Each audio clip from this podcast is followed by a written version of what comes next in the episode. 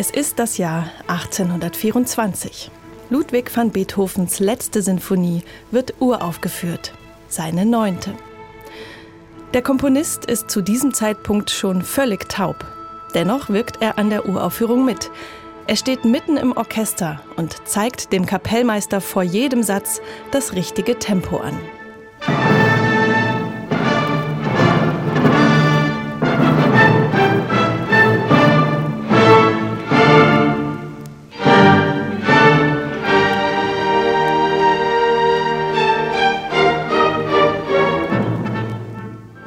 Dieses Werk sprengt alle Dimensionen. Noch nie gab es eine Sinfonie mit Chor- und Gesangssolisten. Noch nie war eine Sinfonie derart lang. Das Jahr 1824 geht wegen dieser Uraufführung in die Musikgeschichte ein. Aber auch wegen anderer Gründe. Die Werke ändern sich grundlegend, sagt der Historiker Sven Oliver Müller. Und mit den Werken ändert sich auch das Konzertritual. Um 1824 ereignet sich etwas, das bis heute nachwirkt. Die Erfindung des Schweigens. Das Publikum lernt während der Musik der Aufführung immer stärker zuzuhören. Und das Konzert- und Opernhaus ist nicht länger ein überwiegend sozialer Treffpunkt, bei dem geplaudert, getrunken und gegessen wird, sondern das Kunstwerk rückt immer stärker ins Zentrum.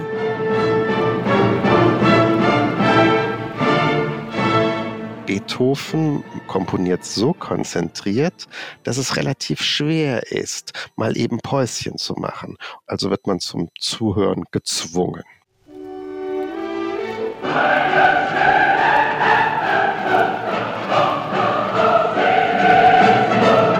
Beethovens Musik von 1824 wirkt bis heute nach, als Hymne der Europäischen Union und in der Popmusik.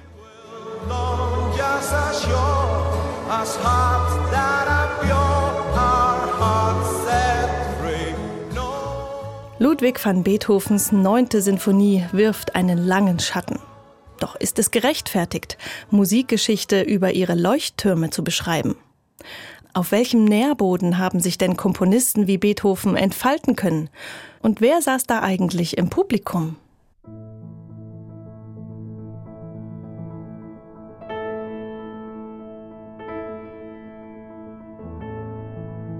Wir leben in einer musizierenden Welt. Komponieren im Jahr 1824. Eine Passage von Jenny Berg.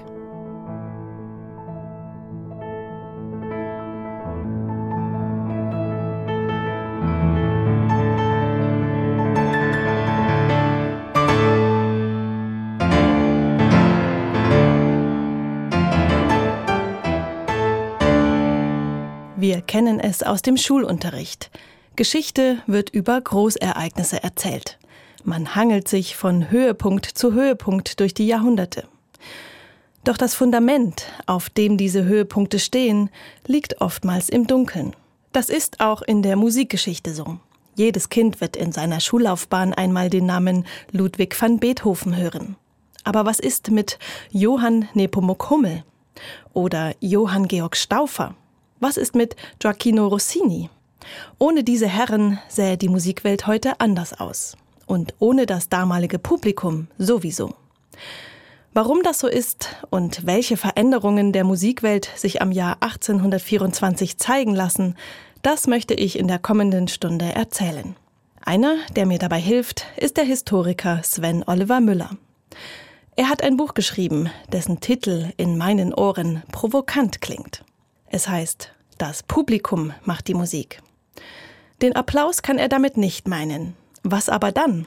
Musik ist eben nicht etwas, was frei im Raum unter Künstlern stattfindet, sondern sie passiert in der Gesellschaft. Also sie ist ein ökonomischer Faktor, sie ist ein politischer Faktor, sie ist ein kultureller Faktor, ist also davon nicht auszuschließen. Und ihm ist wichtig zu betonen, dass Musikgeschichte immer auch eine Gesellschaftsgeschichte ist. Die eine Gesellschaft, die gibt es freilich im frühen 19. Jahrhundert nicht. Das kulturelle Leben pulsiert in den Städten. Was auf dem Land, in der Dorfkneipe gespielt wird, ist nicht überliefert. Über die Gesellschaft der Städte aber lässt sich einiges aussagen. Denn sie bildet den Nährboden, in dem sich die Künstler tummeln und ihre Werke erschaffen. Wir reden von einem Publikum, was zehn Prozent der Gesamtgesellschaft aufmacht. Wir haben ein adliges Publikum. Wir haben ein zunehmend in früh 19. Jahrhundert hineinkommen, bürgerliches Publikum und dann öffnet es sich auch sozial für Handwerker, für Arbeiter zunehmend. Das ist ganz wichtig. Dennoch muss vorweggeschickt werden. Es geht um soziale Ungleichheit. Also Geld sorgt dafür, dass sehr viele Leute einfach draußen bleiben. Und für die, die es sich leisten können, steht nicht immer der Kunstgenuss an erster Stelle, weiß Sven Oliver Müller. Er zitiert einen Bürgerlichen, der an einen Freund schreibt. Ja, es ist toll, dass ich mir jetzt im ersten Rang eine Loge für 25 Gulden leisten kann. Noch besser ist aber, dass alle im Haus sehen, dass ich mir eine Loge für 25 Gulden leisten kann.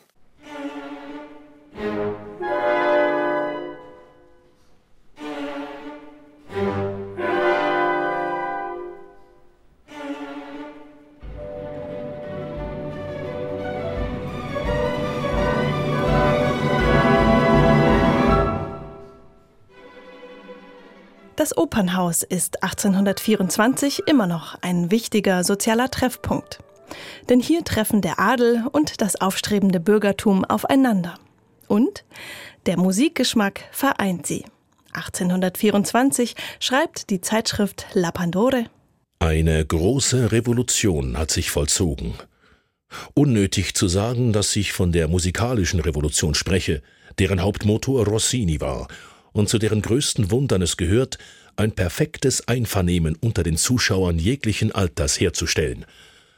Wenn man nämlich während der Aufführung einer Oper des berühmten Komponisten einen Blick in den Saal wirft, sieht man überall die Jungen und die Alten, wie sie im Takt mitgehen und mit dem Wippen ihrer Körperteile anzeigen, dass sie der unwiderstehlichen Macht der Musik nachgeben, die sie überrascht und bezaubert.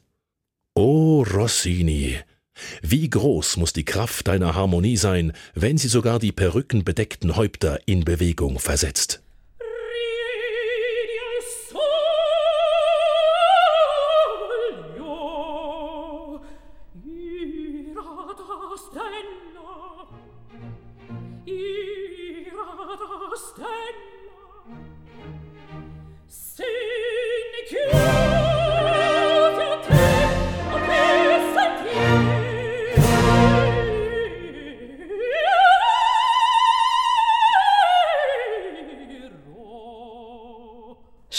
Stimmakrobatik in der Oper Zelmira von Gioacchino Rossini. 1822 wird diese Oper in Wien uraufgeführt. Der Erfolg ist gigantisch. Die Zeitungen berichten davon in alle europäischen Städte. Und dort will man Rossinis neuestes Werk nun auch hören. Im Prinzip ist Musik im 19. Jahrhundert vor allem Unterhaltungsmusik, sagt der Historiker Sven Oliver Müller. Aber Rossinis Musik ist eben besonders unterhaltsam. Rossini unterhält mit hinreißenden Stücken, mit Opern, die allerdings innerhalb, manchmal nur innerhalb von Wochen geschrieben werden. Die Leute staunen über absurde Geschichten, hinreißende Gesangseinlagen, Chöre. Das ist völlig klasse.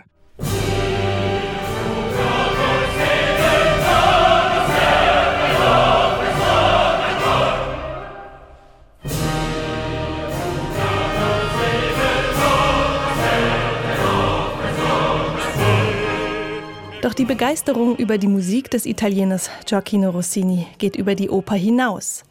1824 entsteht dieses Werk von ihm, ein Duett für Violoncello und Kontrabass.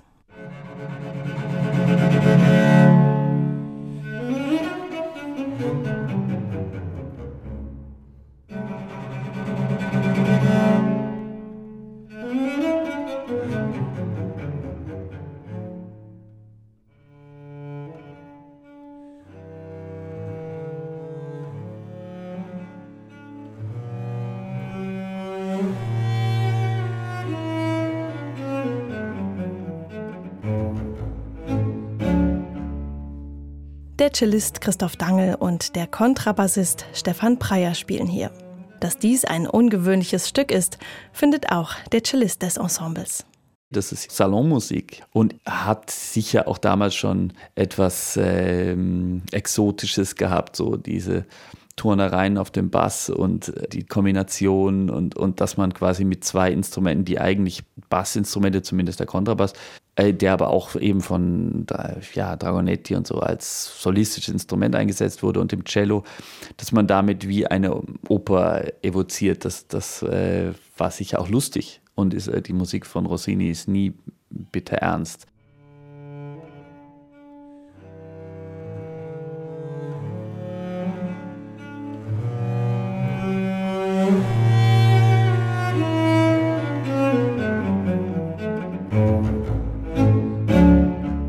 Der Cellist Christoph Dangel lebt in Basel. Er spielt im Kammerorchester Basel und tritt auch solistisch auf. Und er interessiert sich für die Musik jenseits des Rampenlichts.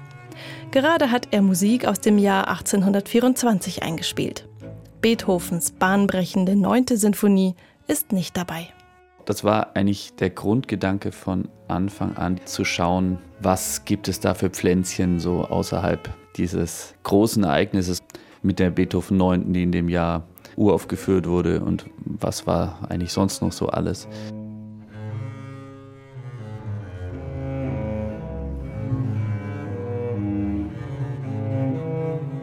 Weil wir ja immer noch die Tendenz haben, die Musik so in Schubladen oder Denkmäler zu setzen. Und Beethoven ist da besonders gefährdet und der Beethoven 9. erst recht.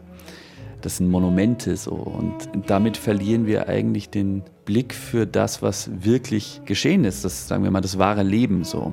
Um das zu sehen, muss man viel näher hinschauen.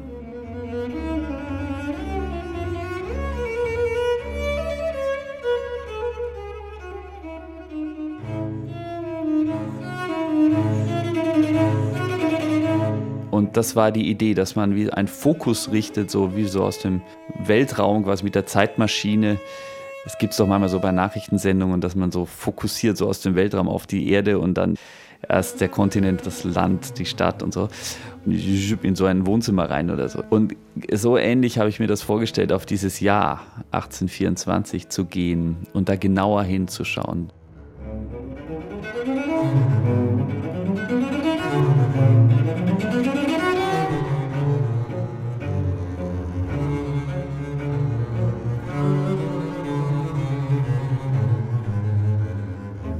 1824 ist ein Jahr, in dem in den Häusern der Bürgerlichen viel Kammermusik gespielt wird. Vor allem von Laien, sogenannten Dilettanten. Hausmusik boomt. Doch wie kommt es, dass ein gefeierter Opernkomponist wie Gioacchino Rossini Kammermusik für ein Violoncello und einen Kontrabass schreibt? Die Entstehungsgeschichte dieses Duetts gibt einen guten Einblick in das Musikleben im Jahr 1824. Rossinis Oper Zelmira steht in diesem Jahr erstmals auf einem britischen Spielplan, dem des Londoner King's Theatre. Obwohl Rossini große Angst vor dem offenen Meer und dem Reisen per Schiff hat, fährt er 1824 über den Ärmelkanal nach London. Er will seine Oper mit dem Londoner Ensemble selbst einstudieren. Von der Reiseübelkeit muss er sich mehrere Tage lang erholen. Danach aber ist er der Star der Szene und jeden Abend auf einem Empfang zu sehen. Sogar beim englischen König George IV.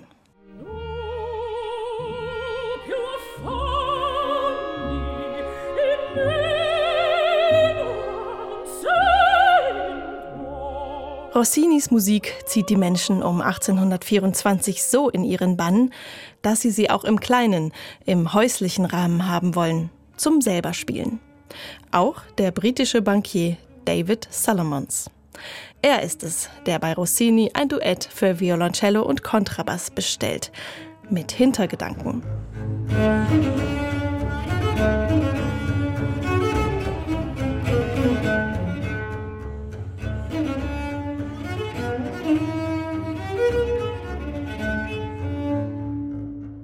Salomons ist damals noch ein junger Mann von 29 Jahren und Hobbycellist. Doch er will unbedingt mit dem berühmten Kontrabassvirtuosen Dragonetti spielen, genannt Il Drago, der Drache. Er ist unbestritten der König der Kontrabassisten und ein guter Freund Rossinis. Also ist ein Kompositionsauftrag an den Maestro Rossini für Salomons ein einfacher Weg, zum Ziel zu gelangen und sich durch Rossinis Musik den Weg zum bewunderten Drago zu bahnen.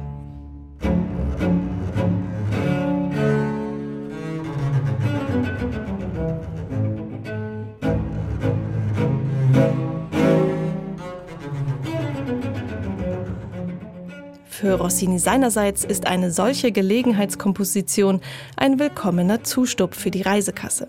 Wie viele italienische Opernmaestri vor und nach ihm zieht es auch Gioacchino Rossini nach London, um am Reichtum der Londoner Finanzwelt teilzuhaben.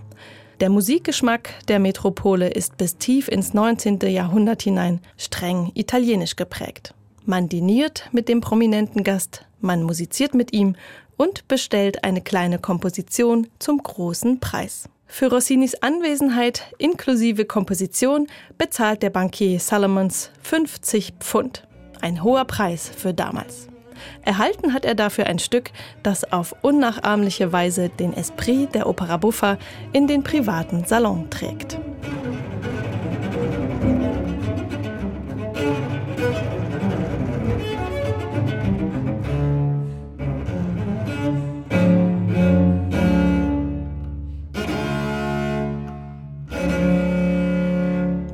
Was uns Rossinis Duett auch zeigt, 1824 ist es von der Oper zur Hausmusik nicht weit.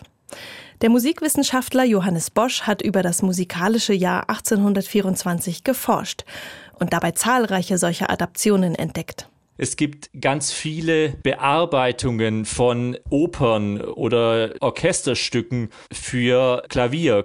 Oder auch für Klaviertrio.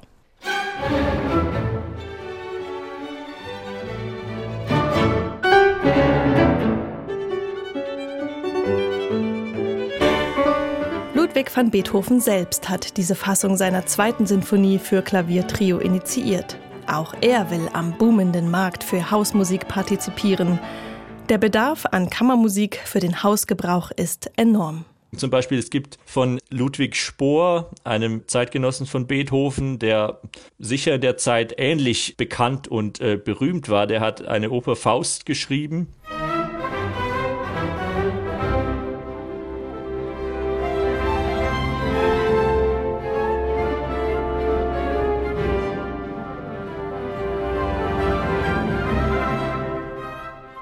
Und äh, da erscheint gerade auch 1824 eine Bearbeitung dieser Oper für Klavier und Violine. Also eine Kammermusikfassung, wo man sich heute fragt, funktioniert das? Warum machen die das? Kann man das überhaupt abbilden? Aber ich glaube, das spiegelt einfach diesen Hunger nach Musik der Zeit sehr gut wider. Und man muss sich auch immer klar machen, außerhalb des Opernhauses, des Konzertsaales, hatten die Menschen ja keine Möglichkeit, Musik zu hören. Also sie konnten keine CD oder einen Streamingdienst abrufen, sondern die einzige Möglichkeit, sich zu Hause mit Musik zu beschäftigen, war eben Musik selbst zu machen.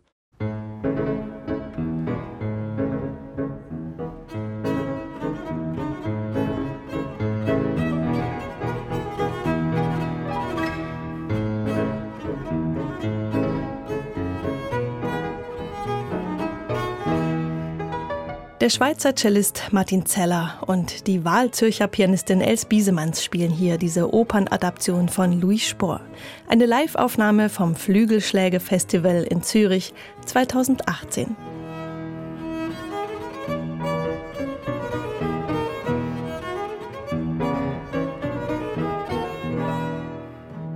Was heute von Profimusikerinnen und Profimusikern gespielt wird, war 1824 das Betätigungsfeld der Dilettanten. Und davon gab es reichlich. So viele, dass ein Rezensent der Allgemeinen Musikalischen Zeitung aus Leipzig 1824 schreibt, Wir leben nun einmal, wie die Niederländer vor etwa 200 Jahren, in einer malenden, so in einer musizierenden Welt. Der Musikwissenschaftler Johannes Bosch hat eine ganze Reihe solcher Zitate gefunden, die in den Zeitungen und Zeitschriften des Jahres 1824 erschienen sind. diese Musikbegeisterung spielt sich natürlich auch in diesem Feld der bürgerlichen Musikkultur ab. Wenn dieser Rezensent da von der musizierenden Welt spricht, dann ist natürlich diese Schicht vor allem gemeint. Und es war wohl wirklich so, dass äh, einfach in dieser Zeit musikalische Bildung selbst Instrumente spielen zu können, mit zu einem selbstverständlichen Bildungskanon sozusagen dieser Schichten gehört hat. Die Wiener Musikzeitung schreibt, was die Gesellschaft 1824 umtreibt. Musik. Das ist das Losungswort unserer neuen Generation, unserer gebildeten und verbildeten, unserer eleganten und galanten Jugend. Alles klimpert und trillert, streicht und schlägt und bläst und trommelt. Jeder Musikant ist Tonkünstler, jeder Dilettant virtuos. Und man kann annehmen, dass in ganz Wien nicht ein Haus ist, in welchem sich nicht so viele Instrumente befinden, um eine Klavierkomposition mit Quartettbegleitung exekutieren zu können.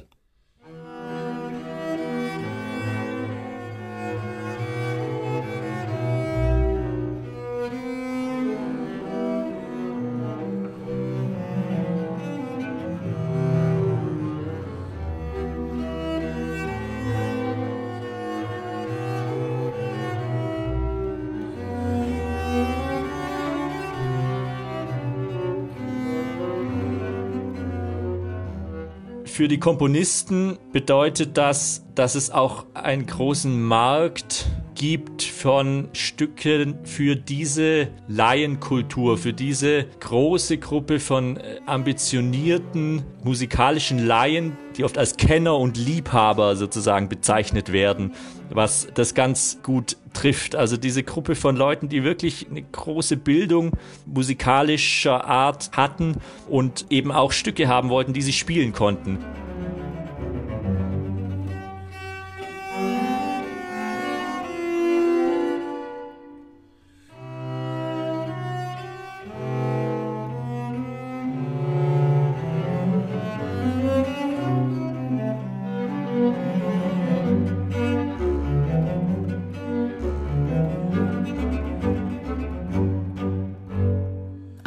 Der sich die Musikbegeisterung der Leute zunutze macht, ist der deutsche Musiker Bernhard Romberg. Als Cellist gibt er Konzerte, er unterrichtet und 1824 ist er mit seinen 57 Jahren Jungunternehmer. Er produziert mit seinem jungen Klavierbauunternehmen in Hamburg Klaviere. Das Geschäft läuft, denn der Bedarf an diesen Instrumenten ist groß. Jeder bürgerliche Haushalt, der etwas auf sich hält, braucht ein Klavier in seiner Stube. Bernhard Romberg komponiert auch leichte Stücke für Laienmusiker. Sein Klaviertrio gehört dazu. Heute ist es kaum im Konzertleben zu hören.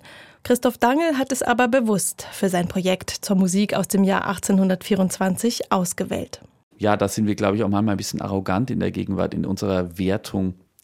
Wir wissen ganz genau jetzt, was gut und was schlecht und so ist. Und deswegen habe ich auch Werke eingespielt, die vielleicht weniger bekannt sind. Ein Romberg-Trio gehört nun wahrlich nicht zum Kanon so, aber transportiert vielleicht gerade deshalb etwas von einer Zeit, einen sogenannten Zeitgeist, der auch für diese Zeit steht und etwas Besonderes ausmacht.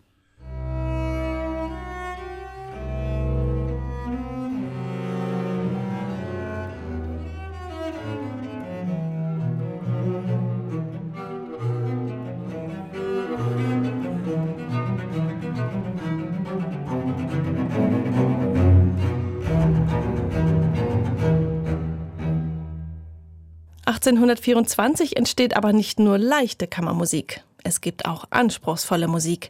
Zum Beispiel von Johann Nepomuk Hummel. Eine in vielerlei Hinsicht wichtige Figur im Musikleben. Christoph Dangel hat für sein Projekt eine Sonate von Hummel ausgewählt, die für ihn den Zeitgeist repräsentiert.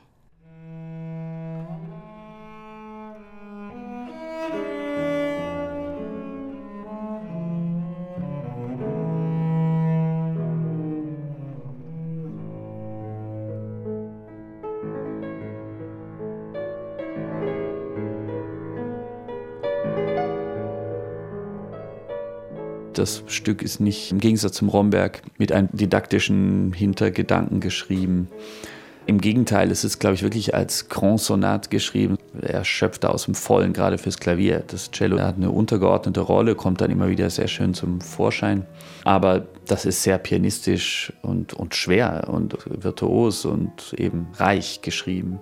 Und dass er zum Beispiel einen Langsamsatz eine Romanze nennt, und dann erstmal das Klavier, aber dann das Cello auch zum Singen bringt, das ist auch wieder Zeitgeist. Ein paar Jahrzehnte vorher hätte es das nicht gegeben.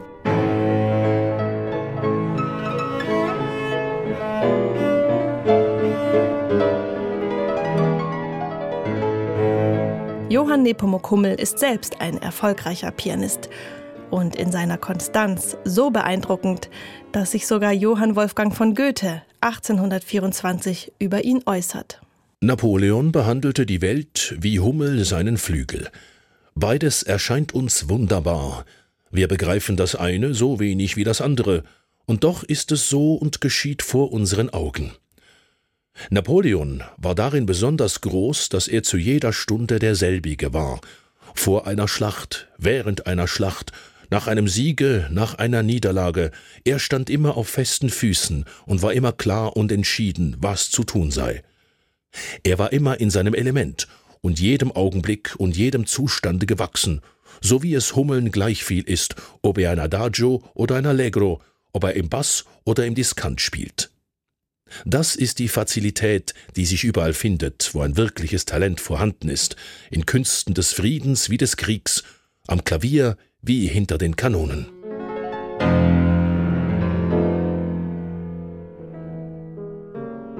Ein Vergleich mit Napoleon. Wie hätte sich der Napoleon-Bewunderer Ludwig van Beethoven über solch eine Äußerung gefreut? Doch es ist dem umtriebigen Johann Nepomuk Hummel zugute gekommen der 1824 etwas in Gang setzt, das für uns heute selbstverständlich erscheint. Den Schutz des geistigen Eigentums. Der boomende Markt für Musikalien zieht nämlich zahlreiche Betrüger auf den Plan, die Raubkopien seiner Noten vertreiben.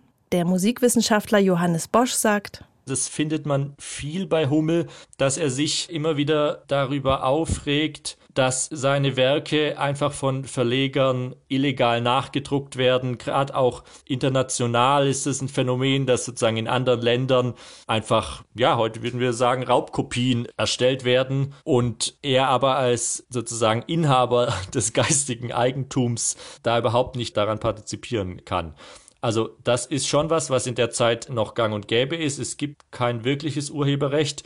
Und er engagiert sich da sehr. Und es wird dann auch so eine Art, ich weiß nicht, ob wir heute sagen würden, Gesetzesvorlage, eine Form von Reglement, das da aufgestellt wird, wie sowas zu organisieren sei, damit die Künstler auch da ihren Teil der Einnahmen bekommen und reichen das dann beim Bundestag, also das ist ja damals das politische Gremium für den deutschsprachigen Raum, da wird es dann sozusagen eingereicht. Doch bis das Urheberrechtsgesetz formuliert ist und in Kraft tritt, dauert es noch knapp 80 Jahre. Aber der Grundstein zum Schutz des geistigen Eigentums wird im Jahr 1824 gelegt.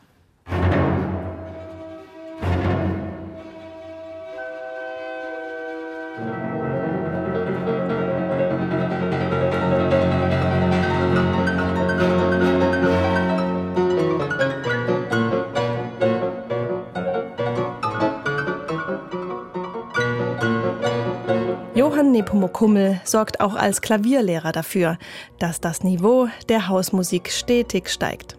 Das Klavier ist das Hausmusikinstrument Nummer eins. Allein in Wien lassen sich in den 1820er Jahren rund 200 Klavierbauer und 300 Klavierlehrer nachweisen. Da ist eine neue, ausführliche Klavierschule, an der der berühmte Klaviervirtuose Johann Nepomuk Hummel gerade arbeitet, hoch willkommen. Und Hummel überlässt dabei nichts dem Zufall, wie seine strengen Anweisungen für eine angemessene Haltung am Klavier zeigen. Endlich müssen Übelstände wie das Gesicht zu nah an die Noten halten, Einbeißen der Lippen, Wackeln des Kopfes nach dem Zeitmaß etc. sorgfältig vermieden werden, weil sie teils der Gesundheit, teils dem Anstande zuwider sind.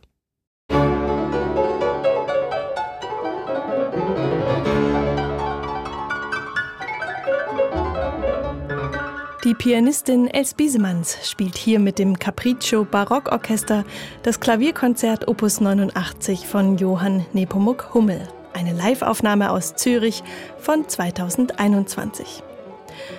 Dieses Klavierkonzert ist ein Werk, das auch der junge Franz Liszt bei seinen Konzerttourneen spielt. Im Jahr 1824, wie die Allgemeine Musikalische Zeitung aus Leipzig schreibt und dabei nicht an Kritik an einem neu erfundenen, überdimensionierten Flügel spart.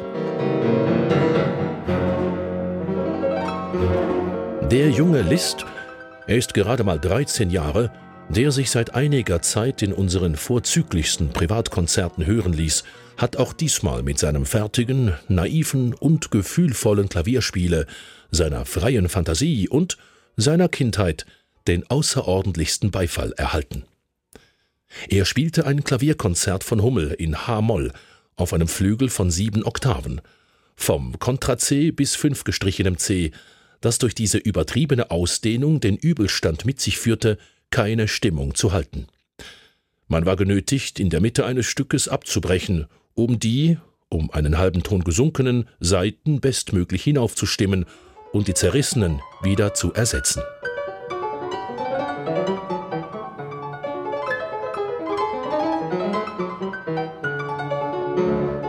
Der junge Franz Liszt ist nicht das einzige Wunderkind, das herumgereicht wird.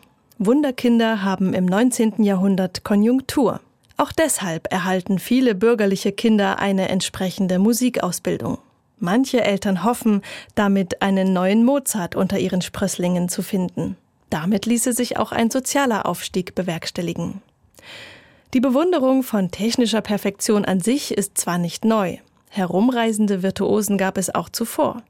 Neu ist, dass die reisenden Virtuosen immer jünger werden, sagt Historiker Sven Oliver Müller.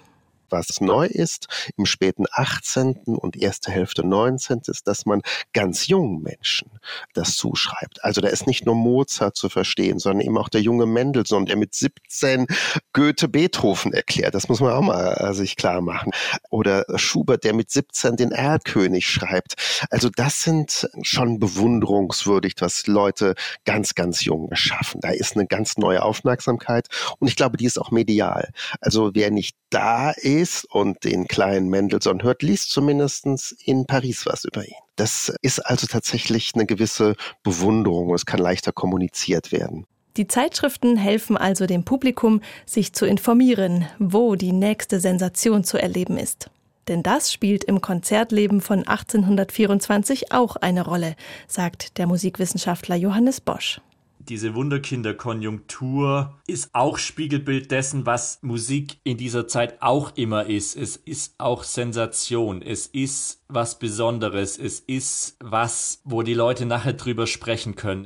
Und was Johannes Bosch in seiner Forschung am meisten überrascht hat, ist der vergleichsweise moderne Lebenswandel dieser Solisten dass diese virtuosen Solisten in der Zeit, dass das wirklich gar nicht so weit entfernt ist von einem Solisten oder Solistinnen-Dasein heute. Also die Künstler sind europaweit ständig auf Reisen, konzertieren in den Metropolen Europas, von Paris, Amsterdam bis nach Moskau und St. Petersburg, also sind ständig auf Achse. Aber ein wichtiger Teil dieser virtuosen Konzerte hat sich nicht bis heute erhalten. Was uns heute total fehlt, ist die Improvisation. Also in den Konzerten ist es eigentlich üblich, dass die Virtuosen auch Teile improvisierend bestreiten und dort ihr ganzes Können zur Schau stellen. Und das gehört fast zum Standard. Auch Beethoven wissen wir, dass der oft selbst in Konzerten noch improvisiert hat.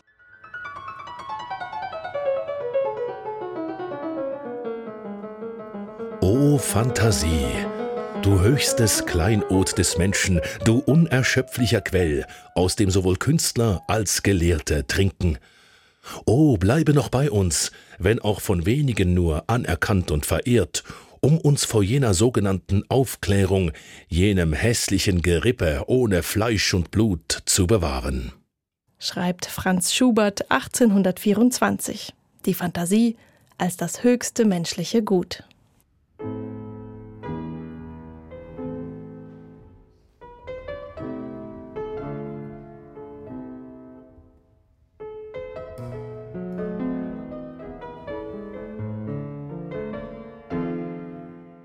Fantasievoll sind auch die Instrumentenbauer.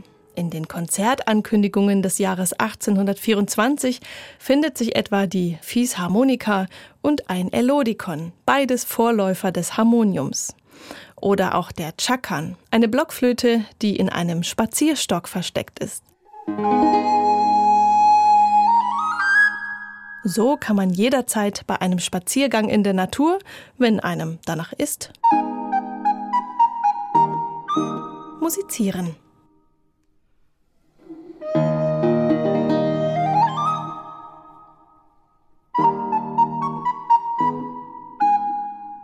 Auch Johann Georg Stauffer gehört zu den musikalischen Erfindern. Damals der berühmteste Gitarrenbauer der Stadt Wien.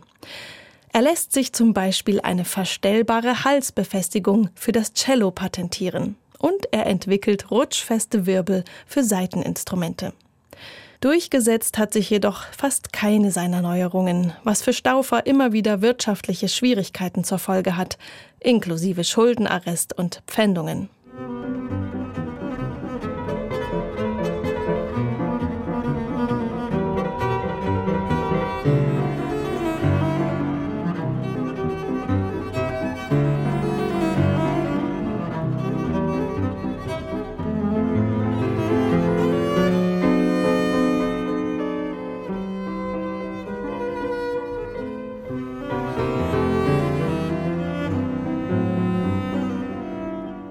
Auch Stauffers Erfindung der Arpeggione, der sogenannten Bogengitarre, setzt sich nicht durch. Vermutlich ist ihr Klang zu dünn und zu ähnlich jenem der Gambe, die damals aber schon als altmodisch gilt und gegen das feurige Cello den kürzeren zieht. Aber Franz Schuberts berühmte Komposition für dieses Instrument, die setzt sich durch. Seine Arpeggione-Sonate. Sie wird heute auch mit der Bratsche oder mit dem Cello interpretiert wie hier von Christoph Dangel.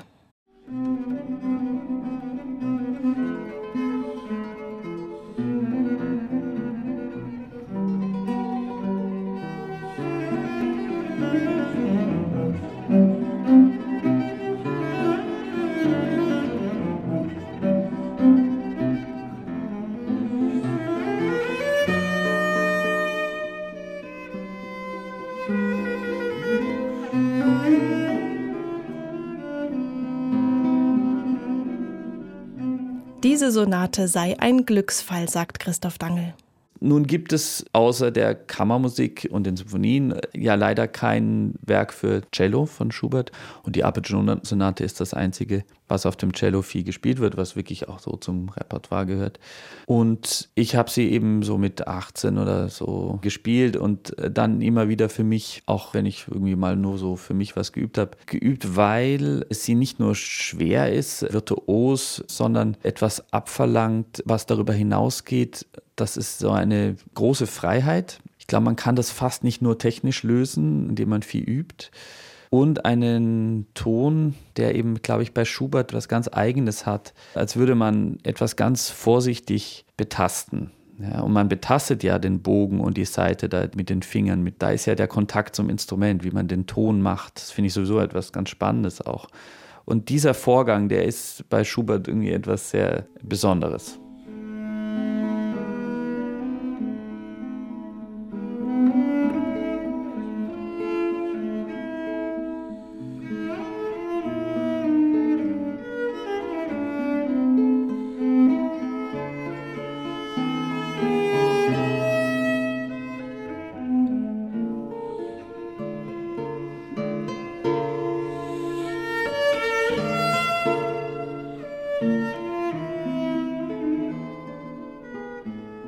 Christoph Dangel spielt hier Schuberts Arpeggione-Sonate nicht mit einem Hammerflügel, sondern mit einer Gitarrenbegleitung. Und der Gitarrist Stefan Schmidt spielt einen Nachbau einer zehnseitigen Gitarre aus der Werkstatt des Arpeggione-Erfinders Johann Georg Stauffer. So mischen sich Gitarre und Cello doch zu einer ähnlichen Klangwelt, wie sie Johann Georg Stauffer mit seiner Bogengitarre, der Arpeggione, vielleicht vorgeschwebt haben könnte.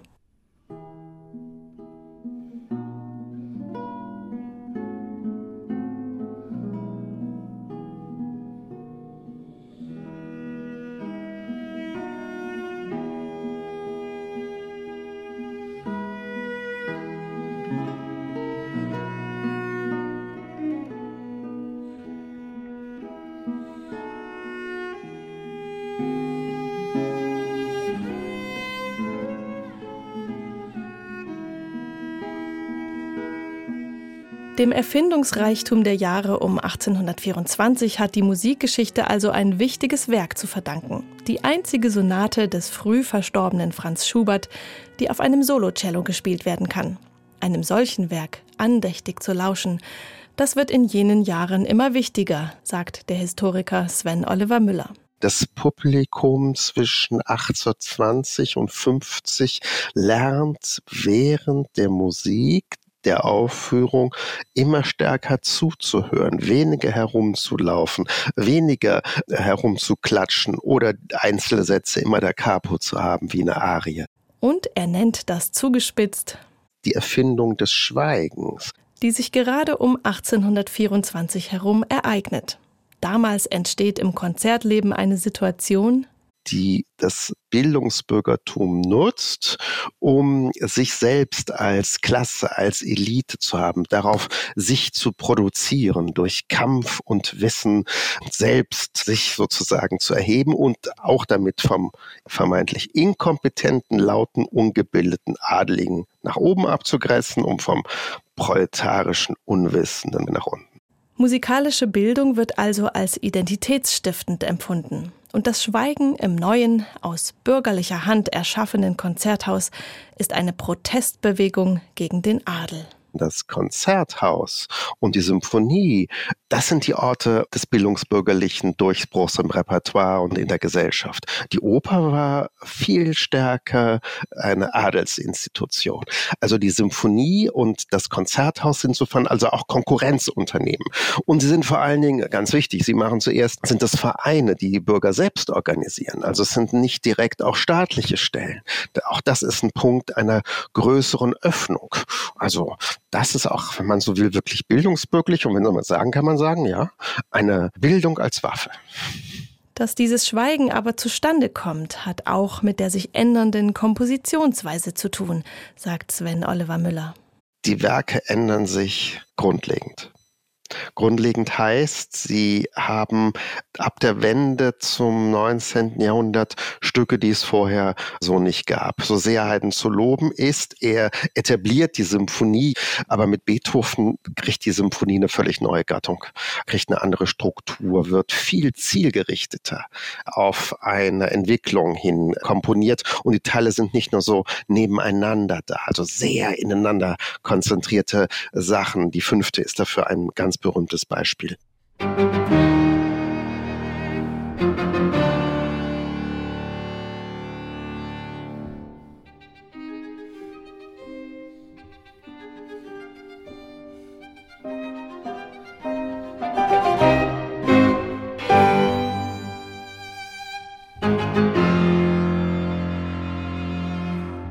Beethoven komponiert so konzentriert, dass es relativ schwer ist, mal eben Päuschen zu machen. Und Wagner ist noch raffinierter. Der macht keine Rezitative mehr, also dass da irgendwelche Pausen entstehen zwischen zwei Arien, dass dann also tatsächlich Sprechgesang gibt. Nichts da. Der Vorhang öffnet sich, der Akt dauert 90 Minuten und es gibt keine einzige Sekunde Pause. Also wird man zum Zuhören gezwungen.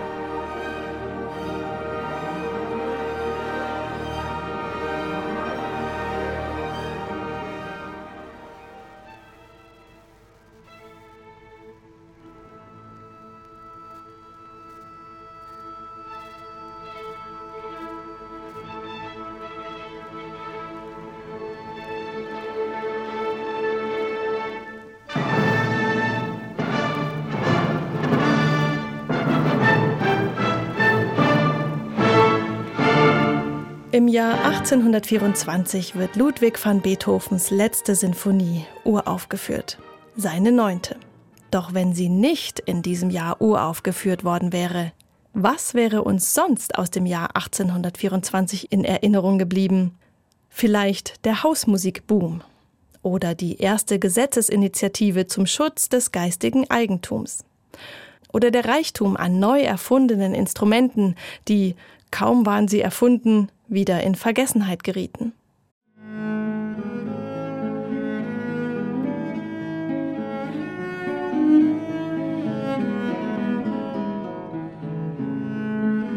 Zum Schluss meines Gesprächs mit dem Cellisten Christoph Dangel brennt mir noch eine Frage unter den Nägeln. Warum hat er für sein Projekt ausgerechnet das Jahr 1824 ausgewählt?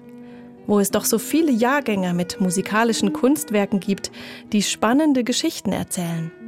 Ehrlich gesagt, ich wollte sehr gern die Arpeggione-Sonate aufnehmen und dann habe ich mal weitergeguckt. Franz Schuberts berühmte Arpeggione-Sonate hat also den Ausschlag für dieses Projekt gegeben. Vielleicht braucht es doch die Denkmäler, die Höhepunkte in der Geschichtsschreibung, die ihren langen Schatten werfen, damit wir überhaupt erst mit der Suche beginnen, nach dem, was sonst noch so los gewesen sein könnte zu jener Zeit.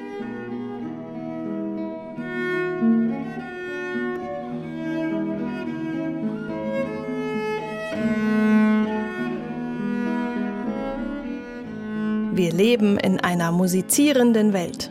Komponieren im Jahr 1824. Eine Passage auf SRF2 Kultur von Jenny Berg. Sprecher Sebastian Schmid-Arenas. Technik Thomas Baumgartner. Produktion Theresa Bayer.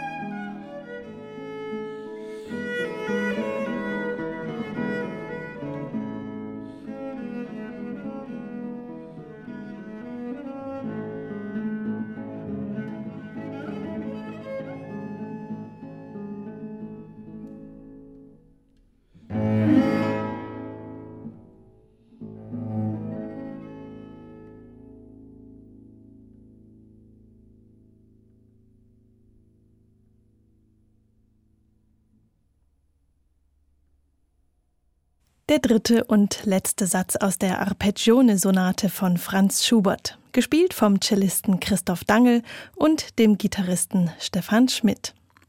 Und zum Ausklang noch etwas Musik aus dem Jahr 1824.